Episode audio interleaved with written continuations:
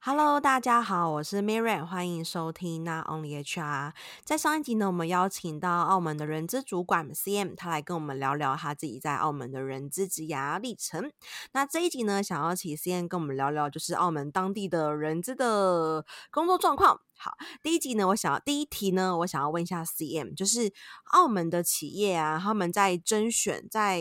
选人资的时候，会有哪一些标准？不同的产业、不同的地区，可能会有一些呃挑 HR 的时候会不同的标准。那蛮好奇，以澳门这边的状况，大概是什么样子呢？其实澳门来说的话，如果我们就是招呃招人的话，我们不一定要读本科系的。但是大学毕业就可以了，但是不一定要读 HR 本科系的，主要还是看个人特质吧。对，如果是呃新入行的话，其实那个要求相对是比较低的，所以相对的在澳门来说，那个门槛是真的，就是如果要进这一行的话，那个门槛是蛮低的。对，但是如果你要去呃就是应聘一些，比如说是副经理以上的职位的话。那个啊、呃，相对的，就是肯定会比较会看重你有没有那方面的经验。比如说是像酒店或者是博彩业的话，我们会比较看重你有没有在酒店或者是在博彩业里面去工作过。也相对的，呃，澳门的银行业，对，也可以说说银行业，他们也会比较注重他们的那个 HR 有没有做过银行的。如果你没有做过相关，就是那个产业的那个那方面的 HR 的话，这几个产业的部分他们会比较，呃，就是不那么容易的进得去。对，呃，我是说比较，就是呃，就是像主任或者副经理以上的职位才是这样子。对对，会比较不容易那么进去得到刚才说的银行业啊，或者酒店啊，或者是博彩业这样子。对，但是相对那个学历的门槛不算是很特别的，嗯、就是要求一定要读 HR 本科系，但是英文一定是要的啦，英文对，所以相对的就是门槛，如果是新手的话，还是比较算是容易可以进去这一行，对，这样子，嗯。所以总括的听起来，在澳门这边的企业对 HR 的标准，可能就是大学毕业，然后不一定要本科。那英文要是中上，嗯、那呃，如果是要应聘的职位，可能是要主管阶级的，或者是中高阶主管的话，那可能就是要有那个该产业的产业经验才能够应征上。对对，会比较会看重这一点。对，当然你可你也可以试试看呢，嗯、因为有些还是那个转型，就是那个转产业，还是有人会成功的。但是如果当你，嗯，还是那句话，如果你当你有有一样的竞争者的话，人家有就是带过那个产业，如果你没有带过的话，相对的是比较不会那么容易可以进得去刚才所说的那几个产业当中。嗯了解，那其实，在上一集的时候，CM 有跟我们提到说，就是 HRBP，其实，在澳门近几年也是还蛮被重视的一个角色。那台湾其实也是，就是可能越来越多的公司他们会希望我们呃他们的 HR 有一些 business 的呃思维，就是一些商业思维，在他们执行人资的过程当中。那蛮好奇，就是以澳门现在来说，对于人资的定位。大概会比较多的比例是什么？因为虽然虽然台湾的企业越来越多公司对 HR 抱持着希望是成为 HRBP，但是其实可能顶多也两三成吧。我觉得普遍看到的比较多企业还是把人资当做行政的角色存在。那在澳门这边的状况是什么样子呢？澳门这边的话，中小型企业还是。像传统的那种，就是传统型的那种，对，就是的命的为主，对对对，走行程为主，走就是行政为主。但是如果大企业的话，基本上都已经是走策略性的了。所以就是才刚才才才说，就是啊、呃，大企业会比较去呃愿意去招 HRBP 的这么的一个团队的一一些企业。对，但是其他的一些小型、中小型企业，或者是一家比较传统的，比如说像是啊、呃、银行业的，他们还是会比较就是走那种传统型的。对，但是相对现在、嗯呃、博彩业或者是啊、呃、很多就是嗯呃酒店业的，其实都是比较走就是就是规划性的那种层面那个定位的了，已经是对，所以才说呃现在越来越多公司招 HRBP，所以也是整个澳门的市场现在已经有慢慢的 HR 的人才出来，就不是像以前的那种说啊，你只是做行政的，你只是做文书类的那种走行程的那种，嗯、就是比较传统模式的那种了。现在。真的是越来越多的 HRBP 出来的，就是要走在前面，就是要配合公司的营运啊、部门的呃营运啊这样的一个呃，就是一个定位去做的了。嗯，对。嗯，所以听起来状况跟台湾还蛮类似，就是中小企业或是一些传统产业，他们其实对人资还都是比较处在一个没有这么授权、没权力没那么大，嗯、那比较多都是行政跟被动接送一些资讯为主。嗯，这样子。嗯，因为澳门这边的话，就是可以再分享一下，就是澳门现在如果刚才说的。呃，比如说是比较有规模一点的公司，他们有请到 HRBP 的话，其实相对的，呃，刚才蜜月有也提到了，其实相对的，我们 HR 在整个公司架构来说，也会相当的那个 power，那个权力会比较高。对，其他的部门也会比较看 HR，诶，你是怎么 是要说怎么做，我们就怎么做这样的感觉。对，如果你是当一个就是比较传统型的话，可能其他的就是营运的部门，就是只是感觉你 HR 只是只是做一个 paperwork 而已的一个部门而已，嗯，没有那么的那个 power 在里面。对，确实没有一个实权跟影响力在这样子。对对对，对，确实是这样。嗯。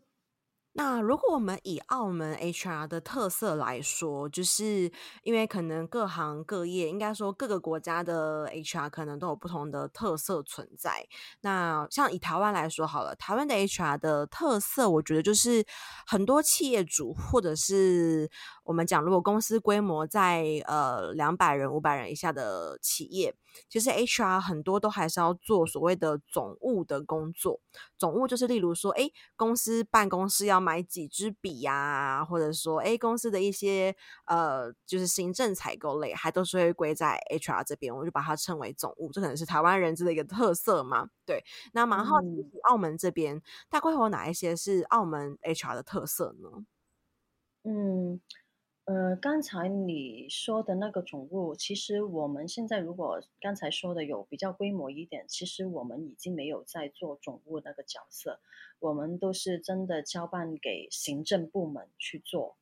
对，呃，所以相对我自己个人认为，澳门呃就是 HR 的特色比较更是体现在企业形象和规划性的层面上面，因为现在越来越多的嗯。就是博彩业，或者是其他就是国外进来的一些酒店业，都是属于比较大型的企业了。在澳门来说，他们会很注重企业形象，所以我们做 HR 的，我们会更是除了我们本分要做的工作以外，我们是呃怎么去帮老板、去帮公司去打造呃老板想要就是呈现出来的一个企业形象。其实那个层面会比较多一点，对，所以嗯，我们有呃，比如说像我之前也有试过，我们是我们的公司想要就是打造一个呃，就是 family 跟员工的一个呃，像是 work life balance，我们想要就是打造一个我们的公司呃是嗯呃呃跟家庭呃是有一个和谐生活的这。这么的一个企业形象的话，我们其实我们在 ER 的部分会做的比较多。呃，我们除了就是对外对内也要做很多不同的呃活动，去打造这么的一个形象。我们有试过，比如说是我们有邀请员工的家人过来去参观公司里面的内部的情况，让家人也知道他们的家人就是我们的员工了。在公司里面是怎么样的一个安全又啊、干净的环境下工作？他们在公司里面的呃员工的餐厅 staff canteen，他们吃什么东西啊、所以让家人也知道他们的员工在我们公司里面工作是很安全的，是很好的，也透过这些口碑，让家人就是可以去给员工呃感觉到，诶，你们的公司很好，你们的雇主好好好，不要轻易的那么容易的就离职啦，而且也顺便就是把就是有机会把家人也到吸引到我们公司去打工这样子的一个策略。嗯对，所以现在我们所做的不仅仅就是 HR，就是我们就是表面上看的看到的 recruit 啊、CMB 啊、HRBP，我们更要的是很多方面做出来的事情，其实是跟我们的企业形象是 connect 在一起的。对，这样子。嗯，听起来，因为在博彩业的关系，那这本身是对一般消费者的一个服务产业。那如果很多都是大型知名的酒店业的话，他们其实就会做很多类似这样子的 campaign，来让整个的企业形象、雇主形象更加的提升。嗯，对，这还算是一个蛮大的特色。嗯，嗯，对对，因为各家都有自己的形象嘛，所以。各家虽然有时候就是你做出来的事情可能就是一些 campaign，他们可能看起来都差不多了，但是他们呃有就是中间的细节，就是可能每一家公司都有不一样的，就是让员工或者让对外的那个感受出来的形象，有对你这一家企业出来的那个感觉也是不一样的。对，有些公司就是我们会就是会有些公司是打造一个怎么一个环保的一个一个一个企业形象在里面，可能比较在环保方面要可可能做的工作会比较更多一点。就是 HR 怎么中间一个 HR 的一个角色要配合公司去打造一个环保的一个绿色酒店的那个层面的一个形象，对，有不不一样的方面可以做，对，每一家都不一样。嗯，蛮特别的，就是真的是在当地，可能你们因为像台湾，台湾其实多数的企业都是中小企业，就是我们说那种两百人以下的规模企业，可能占了九成，对，可能百分之九十都是小公司。但是这样听起来，如果是以澳门来说，嗯、你们很多的博弈产业，然后很多的这种大型的呃知名的饭店业者，所以。有没有可能，或是不确定，就是是不是你们的产业大多数都是比较规模大的公司居多呢？嗯，确实现在是越来越多的。澳门现在，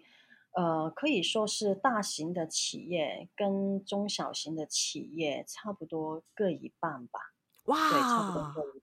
对对对。嗯因为台湾很多人喜欢创业，所以，小老板非常多。啊、嗯，对对对对，可能澳门创业的人比较少吧。对，所以相对的，所以相对就是小老板，刚才你说的那种，就是比较比较少啊。对，比较少啊。嗯、我们就是因为呃很多的博弈跟那个就是就是酒店呢，都都已经蛮大了。对，而且它的 benefits 很多都很好。所以那个就是自己来出来创业的人，相对是比较少，对，也很难抢到人，因为像台湾很多 startup、啊、很多新创，然后所以创业的这种风气嘛，我觉得算是还蛮呃多的，就还蛮。高涨的这种创业的这种就是风气还蛮高涨的，嗯、对，所以听起来其实不同国家产业的结构，嗯、然后那个呃大企业的业态，可能会影响到 HR 角色的一个特色，蛮有蛮有意思，蛮特别的。那像我们上一集。像我们上一集 CM 提到说，因为在澳门这边是属于可能劳动人口相对比较少，所以有一道很大的困难是在招募的这一块。那比较好奇是说，诶，除了招募之外，普遍的呃澳门企业的 HR 还有哪一些难题存在呢？嗯，我们呃可以分享一下我们现在疫情时间的一个难题。我们现在疫情遇到的一个难题。嗯，另外一个难题就是也是跟人有关系的。我们现在有些部门的，因为他的那个业绩、他的业务没有那么多的时候，某些部门的某些职位的人呢，就变得是多出来了，多了很多出来。而且澳门的政策是澳门的呃劳工法的法律是比较呃保障员工的居多。所以我们也不会，雇主也不会轻易的赔偿给要解雇员工，就算赔偿也比不会不会去做这种事情。所以我们遇到的一个难题就是，我们怎么把多出来的人去给他们安排工作，也是一个难题。因为有些工作我们有有工作，但是没人做；有些是有人，但是我们没有那么多工作给他做的时候，我们现在。呃，有一群人在这边。我们现在呃，很多的这这种企业，我们都有在内部搞不同的一些 program，去让这些呃听起来是多出来的员工，他们去别的部门去做一些呃，算是 internship 的一个 program，让他们去学习其他的部门的一些职位，让他们去试试看。他们去合不合适，想想不想要做？可能 program 完结呃结束了以后，他们可以在那个呃去呃学习的部门去可以继续带下去也说不定。如果不行的话，他们可以回到原部门。当然，现在像就是疫情的这么一个情况来看的时候，我们当然是希望看到说员工是比较会呃可以愿意配合去试试看别的部门。但是有些时候，员工不是这么想的。员工就是想要做回他原来自己本来要做的工作，所以这时候就是一个矛盾就会产生出来。我们怎么可以去说服那些员工？还有那些员工，他去其他别的部门去做 internship 要学习的话，他们的可能那个积极性不是那么高的时候，我们要就是作为 HR，怎么样去嗯鼓励他们？或者是怎么要去嗯，向那个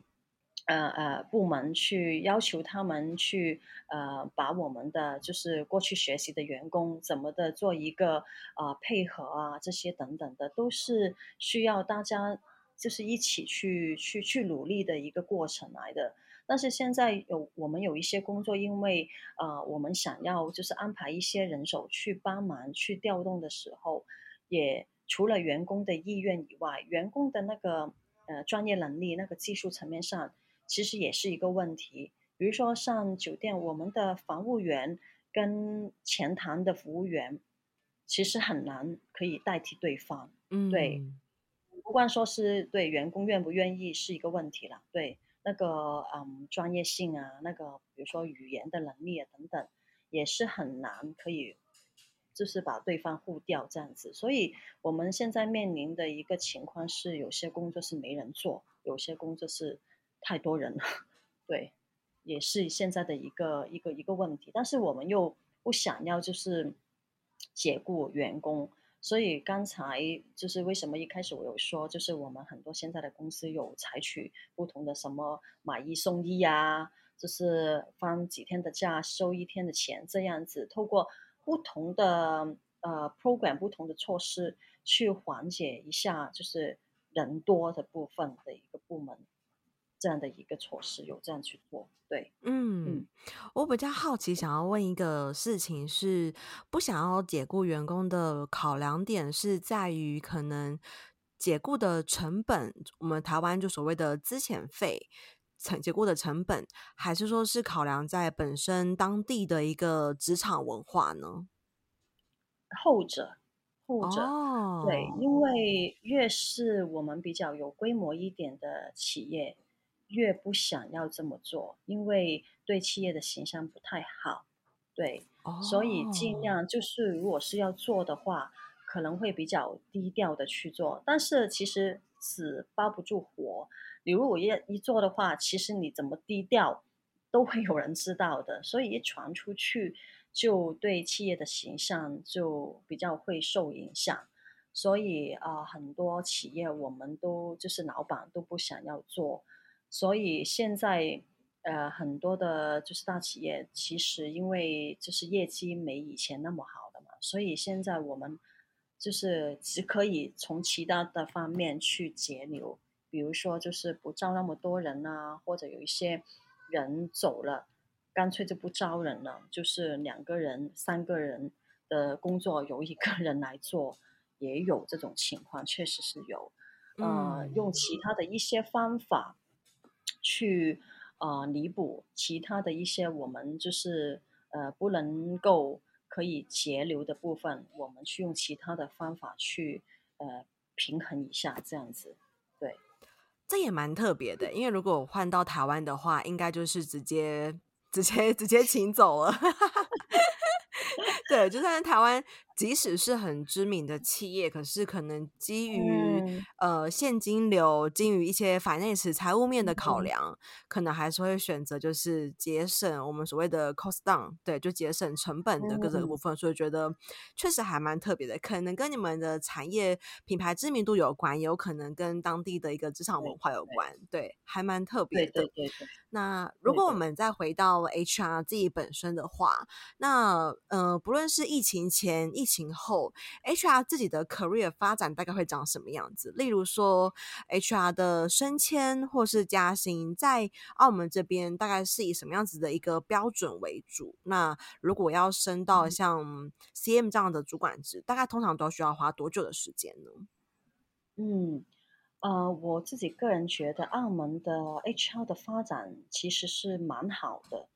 有，如果你在一个比较有规模一点的公司的话，那个架构是比较鲜明的，一个 career ladder 你会看得到。你从一个就是啊、基本的员工，呃，可以一直一直有一个阶梯给你，让你去看得到，你将会那个楼梯是怎么上去的。疫情前，我们一般就是如果一个基层的 HR 的员工的话，大概可能一到两年左右，你只你都会升职到一个 officer 的一个职位。当然，就是还是要看表现啊，对，还是要看 work performance 啊。呃，所以基本上可能有些员工就是两到三年，差不多每隔一到两年或者是两到三年都会有一个 job promotion 的情况在里面，所以。当然了，你如果再要比较再高高阶一点的，如果你真的要去做啊、senior manager 或者是 director 的话，那肯定那个时间那个间隔肯定会再拖长一点，不可能就是马上一两年又升职了这样子。呃，但是如果是相对比较中小型企业一点，可能因为他们的分工没有那么细，所以他们的那个 career ladder 不会那么多 layer。可能只有就是比较就是三个 layer 就已经就是做到最大的，可能还是一个呃就是嗯经理或者是 senior manager 这样子。所以呃如果真的要想要去走一个比较高阶主管的话，还是要得进去一家一些比较就是有规模的大公司才可以做得到。如果像是就是你做 HR director 的话，那你至少。就是呃看个人的能力了，当然也是。基本上的话，一般的呃都是要经过差不多可能要呃九年十年左右的时间，会基本上可以上到那边去。但是如果你只是追求的一个中层的话，呃中层主管可能一个 manager 的话，可能你呃大概可能你呃八年七年八年左右都已经差不多。有那个机会在里面了，但是最后还是、呃、要看个人的 performance。对，所以相对的澳门的，嗯、我觉得澳澳门的澳门的 HR 是比较幸福的啦这一方面，因为可以有一个比较明显的一个 career path 让你看得到，让你追得到这样子。对，嗯，嗯，所以这边听起来，刚才 C N 分享到，以澳门这边来说，大概普遍的 HR，如呃，基本上两三年会有一次的升迁。那如果在中中小企业的话，可能中小企业 HR 它的层级，HR 的 level 没有到这么多层。那如果在大型企业的话，HR 它的层级比较多层。那如果是中高阶主管，可能要花个九到十年，那可能是呃，嗯、初中阶主管可能就花的六七八年这样子。对对对，差不多是这样子。嗯、对，而且我们就是如果入行的入行的新手的 HR 的话，呃，可以透露一下下，大概现在的薪资的月薪大概是台湾呃台湾台币的大概是五万五万多一点吧。对，哇，嗯，比对对对。台湾如果是刚毕业的话，嗯、可能是三万多台币。嗯嗯，我有我有注意到，可能三万七八，对对左右吧。对，三万七八应该还算高了，可能。对对对对对，嗯、所以确实有很大的一个落差。那如果以你自己观察，在澳门的企业的 HR、嗯、loading 会很大吗？会需要常常加班，或者是压力会很大吗？以澳门企业的 HR 工作来说，哦，压力蛮大的。我自己个人觉得，因为呃。呃，酒店业之之间的竞争，还有博彩业之间的竞争真的很大，所以相对的 HR 就是如果要体现一定的价值存在的话，相对那个压力也是很高的。嗯，我们疫情前，嗯，就是如果是加班的话，我觉得就是如果最多加班的应该是做 recruit 的那一 part，最多的加班，对，呃，其次是 HRBP 了。对，因为你你你做你做 recruit，就是 Miriam 也有很经验的。有时候我们是就是要下班以后才可以打给 candidate 的嘛，所以相对做 recruit 的那一 part，、嗯、如果基本上的话，你都要七八点八点左右才能下班。对，嗯。但是现在疫情，因为没有那么多招聘，所以现在相对的加班的情况少了，就是没有那么严重了。可能你七点前。可能差不多了，七点前就可以走了，对。但是如果是之前的话，就是至少要七八点的，所以相对就是做 recruit 的那一 part，在澳门来说也是比较，呃，压力会比较大，就是加加班的情况会比较多。做 HRBP 的也是，因为有时候我们会跟就是呃就是部门呃 BU 他们去开会啊什么的。所以我们很多时候也是会加班到，就是也至少也是七八点了。但是现在相对的，嗯，就是我们 focus 的地方不是真的在那个业务上面，我们 focus 现在疫情期间，我们 focus 是怎么把那些刚才我提到的人员的怎么去做一个配合一个调动，来就是尽量配合到其他有需要的部门这样的一个。呃，方向会比较多一点，所以相对的，现在疫情时间跟疫情前的那个 focus 的层面是有点不一样的，嗯、对，所以相对加班的情况会少了一点，但是压力还是有的，压力还是挺大的，对，因为竞争比较大。所以听起来，在澳门这边，同样是因为少子化，然后还有因为可能博弈业它本身人才的竞争要抢人的关系，所以 recruit 压力会特别大，就要追数字啊，嗯、追那个招募绩效。对啊。那以 HRBP 这边来说，可能就是疫情这几年，我们的工作再设计，然后工作轮调的压力会是比较大一些。对对对。对，嗯、我们现在